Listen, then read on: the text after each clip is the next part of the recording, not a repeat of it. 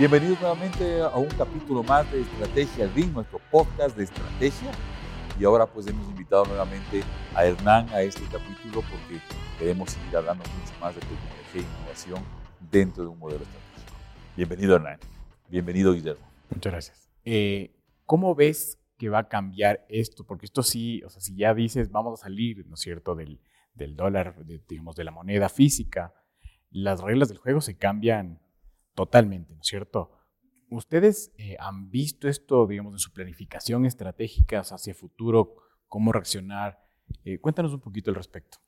A ver, con el tema de las cripto. A ver, blockchain es más amplio, ¿no? Porque ahí en blockchain podés tener muchas aplicaciones.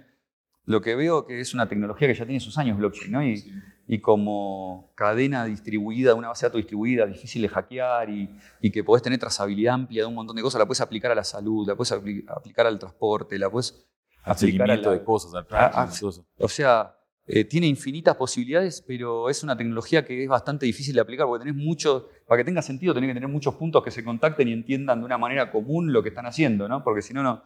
Eh, entonces, digo, para blockchain tenés, eh, hay muchas funcionalidades que, que, yo creo que las empresas, hoy por hoy las más grandes ya las están explotando, están haciendo, están haciendo ahí, digamos, tienen ya productos más que experimentación con blockchains privados. Eh, y el tema de las criptos, a ver, lo que va a pasar, lo que pienso que puede llegar a pasar, ¿no? Hay, ya hay criptos que son eh, directamente, digamos, asociaciones entre bancos. Ripple es, así, ¿no? Es una, moneda que, es una asociación entre bancos. Que tiene, que no es una blockchain pública, es una blockchain privada de Ripple, que es más rápida. Y, y el principal problema que tenés con las criptos ponerle Bitcoin, ¿no? un Ethereum, un Bitcoin, una, una criptominada, es que más allá de que les va a costar hacer regulaciones a los países a, través de eso porque no la tienen bajo control. Digo, si bien saben cuántas, cuánto pueden, hasta dónde se puede minar, hasta dónde puede crecer, pero el problema es que para usar una moneda tenés que tener un par de, digamos, tiene que tener un par de características. El tema es que hoy por hoy las criptos como el Bitcoin es muy difícil usarla de reserva de valor porque está totalmente abierta a la especulación y fluctúan demasiado los precios. ¿no? Por eso hemos tenido unas subidas y unas bajadas impresionantes. ¿no? la última fue... Es muy difícil establecer una estrategia con algo que no puedes hacer de reserva de valor. Y por otro no está adoptada por... Tiene que estar adoptada en la generalidad. Y hoy por hoy le faltan todavía. De hecho, cuando nacen las criptos, nacen para temas muy marginales, ¿no? Al principio, de frontera. y no hay regulación clara todavía al respecto. Eh, entonces, yo creo que sí hay que tenerlas en la vista, ¿no? porque van a surgir. De hecho, hay eh, monedas estables que tienen convertibilidad directa con un dólar una moneda. Eh, y ya va a haber asociaciones, digo, hay asociaciones entre bancos y entre gobiernos que ya tienen sus propias monedas.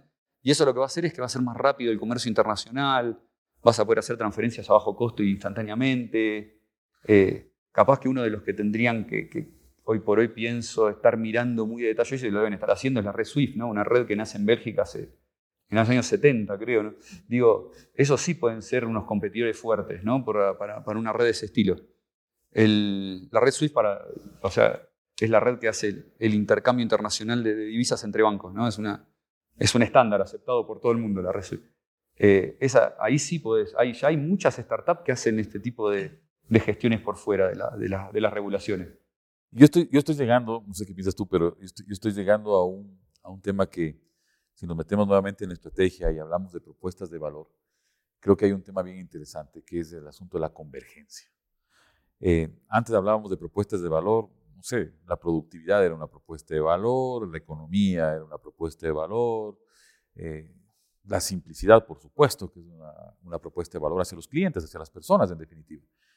Pero estas, estas nuevas propuestas que, que son habilitadas por la tecnología o por la innovación, que es lo que nos trae el día de hoy acá, eh, eh, es una convergencia de cosas. ¿no? Si tienes una convergencia de productos que tú dijiste al principio, con servicios, con tecnología, con innovación, es una convergencia. Es decir, ya no es una sola propuesta de valor, donde voy a ser el más barato de mercado, me voy a mantener como el más barato y voy a tratar de hacer las elecciones estratégicas que vayan con lo más barato, los procesos más, más simplificados, pagar lo menos posible, etc. Ahora tienes una convergencia de cosas, lo que complica el diseño de la estrategia. Tremendamente, porque tienes que mirar a varias partes y tienes que decir, ah, y no solamente tienes que mirar la parte operativa o la ejecución de una estrategia, sino mirar qué es lo que va a pasar, pero eso mirar qué va a pasar no es mirar qué va a pasar en 20 años, sino que va a pasar muy, muy, muy eh, en corto tiempo, porque de alguna manera la tecnología va a una velocidad que a veces no logramos entender.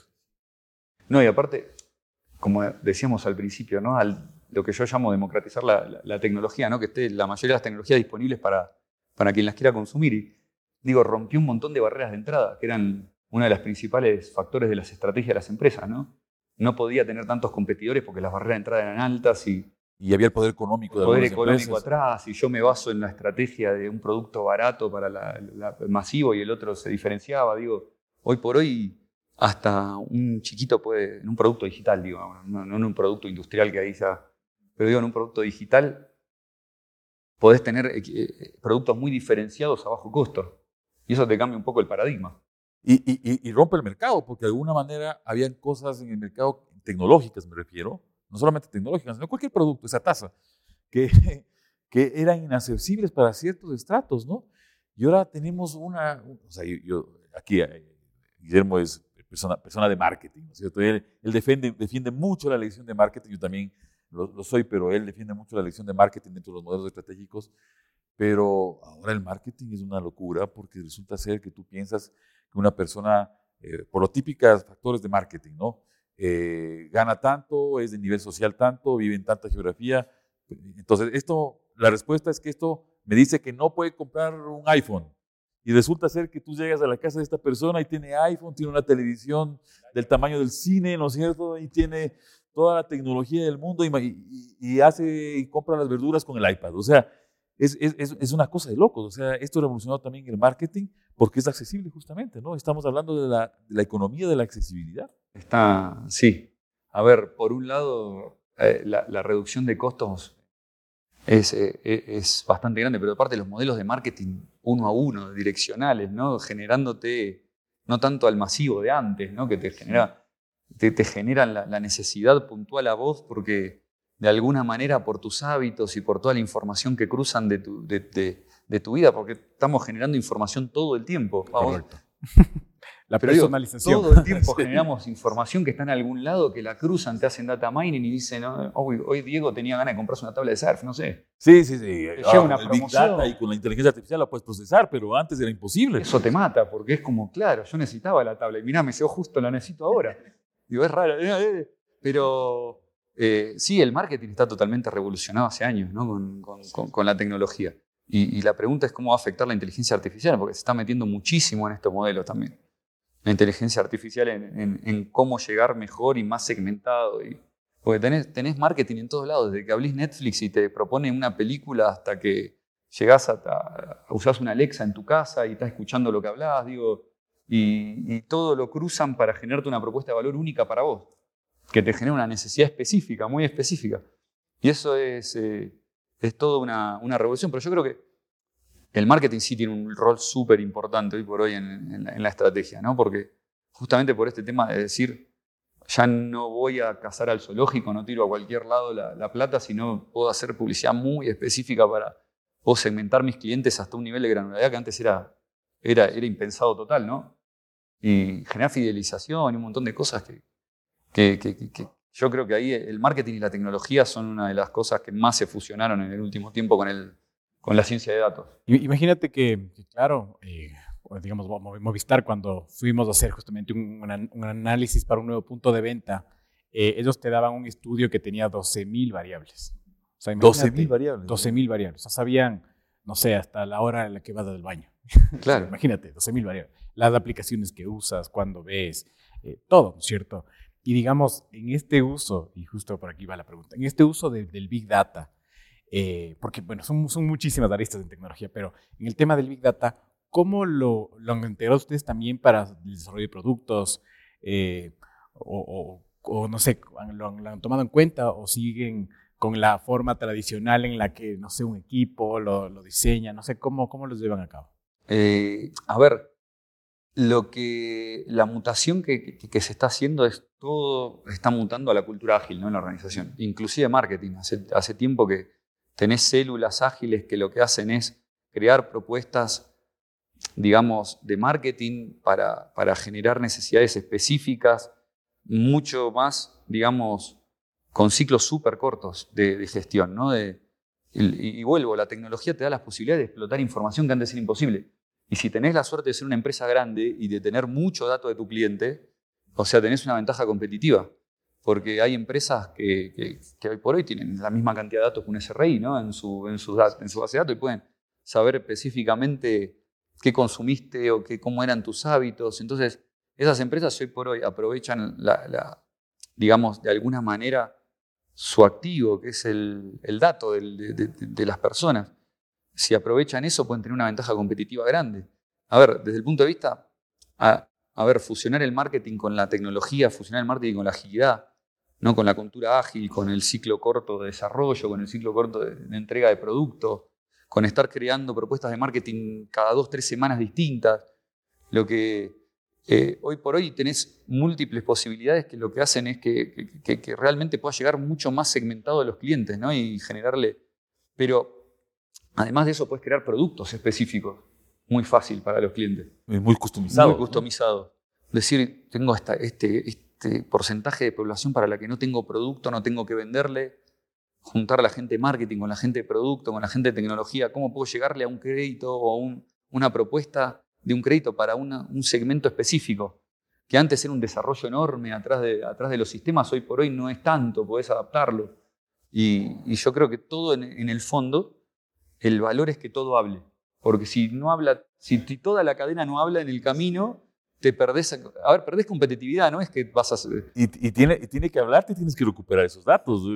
Y ahí entra en la fintech, che, me conviene crear un producto, me conviene asociarme con uno que ya lo tiene para un nicho muy específico, nos ponemos de acuerdo cómo monetizamos ese, la propuesta y, vamos para adelante. Esa es la... Excelente. ahí, y ahí yo te voy a, voy a comenzar a lanzar jabs, porque esto, esto es interesante. En el año 2020, antes de la pandemia, esto fue febrero del 2020, lanzamos una investigación donde les preguntamos a empresas netamente del país, ¿sí? que puede ser casi lo mismo dentro de la región. Posiblemente desde México hasta Argentina más a lo mejor México, más Argentina, más Brasil, posiblemente en tecnología, pero digamos que no hay una gran variación como podemos tenerla frente a, no sé, Estados Unidos o frente a los países asiáticos o europeos. Pero lanzamos una investigación donde les preguntamos a empresas medianas y grandes, digamos que empresas que facturaban más allá de unos 10, 15 millones de dólares al año, medianas de acuerdo a la, distribución de la superintendencia de compañías. Y les preguntamos cosas tan interesantes, ¿no? La primera, bueno, ¿cuál, fue, cuál fue su propuesta de valor?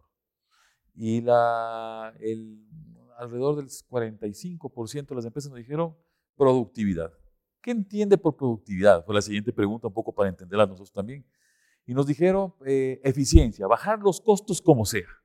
Sí, y a ver, y eso de bajar los costos como sea, ¿cómo viene este asunto? Y dijeron, ah, es que si yo entro en una crisis, lo primero que despido, ¿no es al talento humano que supone, se supone que debe estar en el centro de todo lo que hemos hablado hoy.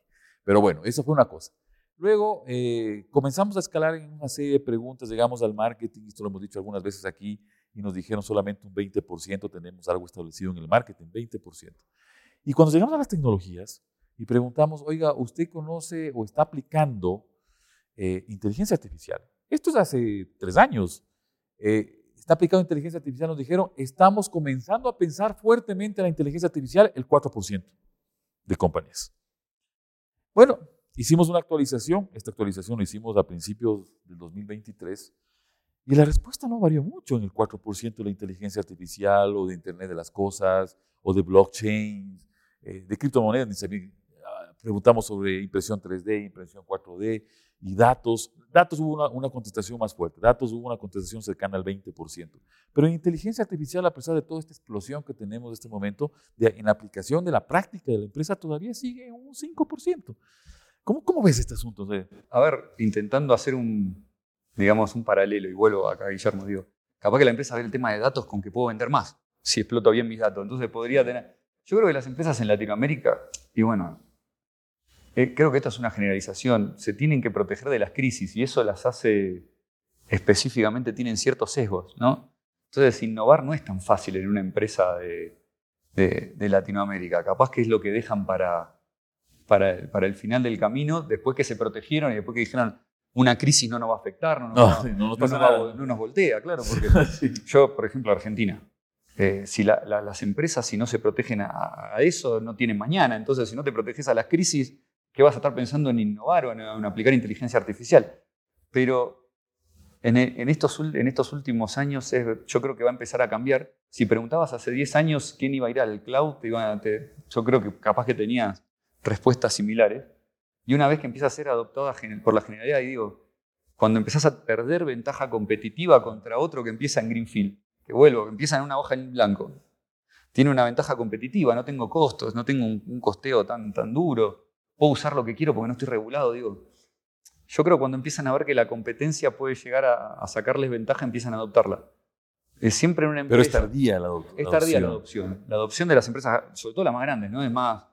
eh, hay algunas excepciones en el mundo que tienen departamentos de, de innovación súper grandes, no sé. Bancos como, no sé, bancos internacionales, sobre todo españoles, y eso que tienen centros de innovación innovan súper grande. Eh, y, y yo creo que la, la innovación, yo creo que en Latinoamérica la, dejan, la, la- dejamos todavía por un costado. Vemos qué pasa en otros lugares y recién ahí empezamos a, a- a Y es, meternos y es un un sentimiento como de supervivencia, ¿no es cierto? Primero tenemos que pagar las cuentas y después ya veremos la innovación. Cuando sea al revés, en estrategia debe ser al revés. Oye, tengo que innovar para realmente estar un poco más adelante de la competencia.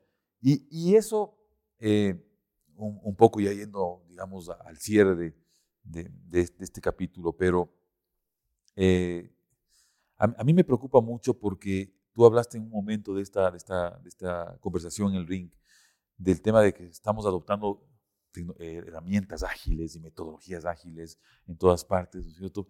Pero no terminamos de destruir a veces la burocracia de las, de las organizaciones. O sea, por un lado estamos, tenemos a, ¿no es cierto? unas células ahí multidisciplinares, de jerárquicas, aquí lo hemos dicho varias veces, que tienen que caminar rápido, lo decimos en las escuelas de negocio, y, resulta ser que a la final te topas con esa dualidad de que están las células ágiles y les das autonomía y les das recursos y innovan, meten tecnologías y todo, y después se topan con la, con la jerarquía y con la burocracia. con la jerarquía y la burocracia. A ver, en todas las empresas, por más ágiles que haya, la, jerarquía existe en menor nivel, organizaciones más horizontales, menos verticales, pero a ver, y vuelvo, ¿a qué, qué- nos da la, agilidad? Eh, para mí es adaptabilidad, flexibilidad, eh, te da rapidez para salir a probar cosas al mercado. Digo, hoy por hoy todos están, están viendo eso. Eh, el problema es que si vos querés aplicar agilidad, y esto es una opinión personal, ¿no? Querés aplicar agilidad como una metodología, te perdés lo que es tener una cultura ágil en la empresa. Entonces, lo que pasa es, hay desarrollo software ágil. Hago una célula, me baso en metodología Scrum, que es una de las metodologías. Armo una célula, hacemos todo día la ceremonia, las daily, no sé, todo lo que implica la metodología ágil. Pero ese tipo tiene que salir a- del camino, ir a, co- a compras a pedir que le compren una licencia, Sí. por ejemplo. Y ¿no? el de compra le dice... Y el de compra está en otra historia. Llena, llena la hojita y, y No, espera tres meses, claro, ¿no? hacer, hacer todo que tenemos el proceso de tres meses. Entonces digo, yo creo que te perdés un poco si querés aplicar agilidad como una metodología específica para un área puntual y la agilidad tiene que venir de, de arriba, tiene que venir como, es un cambio cultural la agilidad, tiene que, tiene que, que- que hablar todo. Y digo, y es, es importante la cultura y vuelvo al tema del talento humano que, que justo decías. A veces las metodologías son importantes, pero a mí me parece que lo más importante siempre es el talento en el fondo. Es Podés de todo. hacer grandes cosas con, mucho, con, con buen talento y menos metodología. Y capaz que tenés mucha metodología y poco talento y no llegás al mismo resultado. Entonces digo, ¿cuál es el trade-off que tenés que hacer entre talento y metodología como para que te funcione? Porque ah, en realidad no hay una receta única que yo vengo mañana y te digo, vamos a aplicar agilidad. Y te va a funcionar. Probablemente en el camino vayas y vengas 10 veces y te vaya mal. Y al final termines con la agilidad para tu empresa, para tu organización, que funciona de una cierta manera. Y, y- y me causa gracia, disculpa que te interrumpa, porque me, me causa gracia porque hemos grabado decenas de capítulos en Estrategia del Ring y todos los invitados que hemos tenido, y nosotros mismos, por supuesto, hemos dicho hasta el cansancio, oye, el talento es el centro de esto. El talento es el que mueve la innovación, el talento es el que usa la tecnología, el talento es el que hace ágil a la organización, y todo esto. eh, pero sentimos que no nos terminan de creer, ¿no? Porque nuestra competitividad sigue siendo baja, ¿no? Y uno dice, es, es- es baja porque estamos en, en- en- en Latinoamérica y es baja por echamos la culpa al gobierno, a la asamblea, a la política, a todo esto, ¿no es cierto? Y a veces el problema lo tenemos nosotros. Y, el, y al talento lo agobiamos con, como decimos, con burocracia. Eh, las personas talentosas y sobre todo ahora, digo, en, estas generaciones nuevas, digo, no soportan tanto eh, los procesos y la burocracia, sienten que están perdiendo tiempo, que no son felices con lo que hacen y se terminan yendo. Digo, pero lo raro es que comúnmente si hablamos, seguramente todos llegamos a la conclusión que el talento es importante. Pero, no sé, pongamos de ejemplo, las organizaciones no siempre van a tener un equipo de alto desempeño súper talentoso, pero cuando lo logran, si lo aprovechan y si tienen la dirección correcta, más allá de las metodologías, logras avanzar muchísimo en pocos años. Es como el Barcelona de Guardiola. O sea, luego no lo vas a tener toda tu vida, el Barcelona de Guardiola. Ahora, en el momento que se te dio, que lograste juntar todas las piezas talentosas y tener un equipo de alto desempeño, aprovechalo, porque ese es el momento que te va a dar la ventaja. Digo, y en un momento se va a terminar y tenés que ser consciente que en algún momento ese se va a desarmar y vas a tardar un par de años en volver a armar un equipo de ese tipo. Pero digo, por eso, si en ese momento no lo aprovechás y te concentrás en aplicar un montón de metodologías en vez de aprovechar que tenés al equipo más talentoso en ese momento del mercado, ahí sí. Pierdes tiempo. Pierdes tiempo. Y para mí el talento es, eh, por eso digo, a mí me ha ido muy bien con mucho talento, habiendo, habiendo traído mucho talento y no con tanta metodología. Me ha ido muy bien.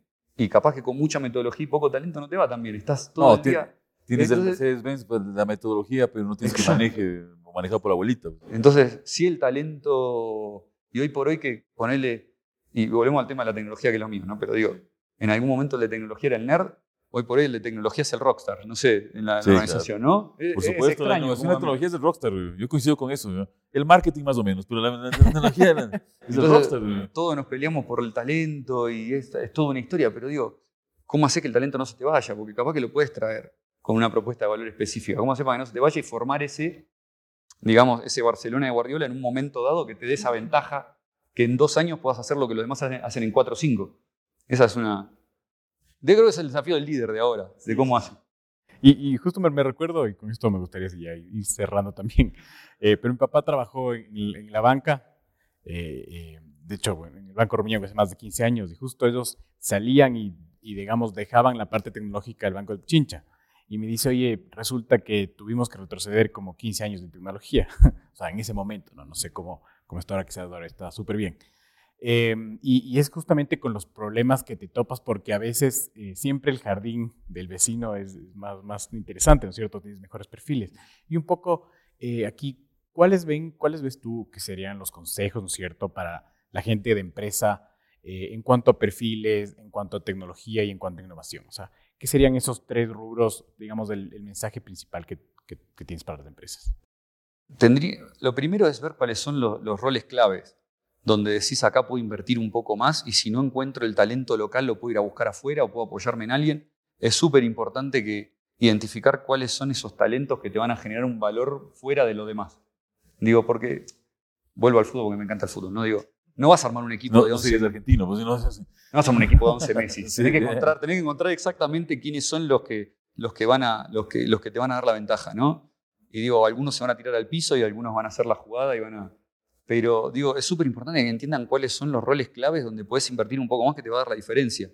Entonces, eh, y, pongo el, ejemplo, digo, podés ir a buscarlo afuera, podés decidir, podés decidir en algún momento lo traigo afuera, pero me va a formar a la gente de acá y, y, ese talento que traje va a generar que, que a futuro el, talento de Ecuador sea también mucho mejor que, y, digo, y eso va a ser progresivo.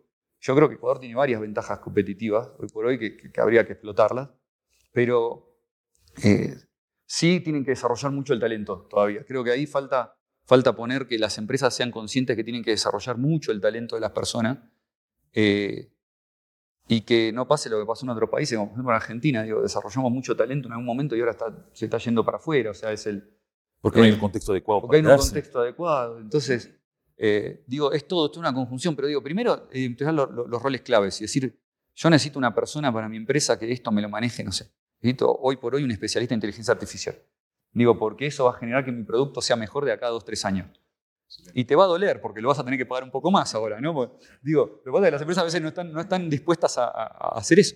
Pero digo, en el fondo, si querés innovar, tenés que incorporar en tu cultura también el tema de la tolerancia al error. Porque si vos querés innovar, te vas a equivocar. O sea, porque es imposible innovar y pegarle exactamente. No O sea, seríamos seres, siempre no seríamos seres humanos, nos dejemos de ir a la inteligencia artificial que haga todo. Claro, vos vas Entonces, a, Amazon o Apple y decís, uy, mirá, qué bien que les va, pero deben haber tirado 15.000 productos para sacar lo que tienen hoy. es que uno camino. solamente ve el resultado, pero no ve todo el proceso que hay adentro y todos los sufrimientos que existen, ¿no? estos pain points. Y si cada vez que va algo mal vas a, a- a cambiar el equipo, tampoco te va a funcionar. Entonces, digo, tiene que estar todo conectado y, y tenés, que estar eh, tenés que tener esa, eh, digamos, en la cultura tenés que tener el tema de tolerar el error, el, el saber equivocarte, el saber reinventarte y llegar a, a- a donde querés, ¿no? Al, al producto, al final, al producto innovador que te diferencie. Buenísimo. Y con tecnología solo Sí. nos, nos dejaste medio ahí. ¿Cuál es, ¿Cuál es tu último consejo con tecnología y con Ah, ahorros? con tecnología. No, a ver, eh, sobre todo en los próximos años se va, yo lo veo mucho en Ecuador todavía, hay un- una gran oportunidad de eh, la, la- la tecnología de los modelos escalables y los modelos flexibles, que van a cambiar el modelo de costeo de las empresas, digo.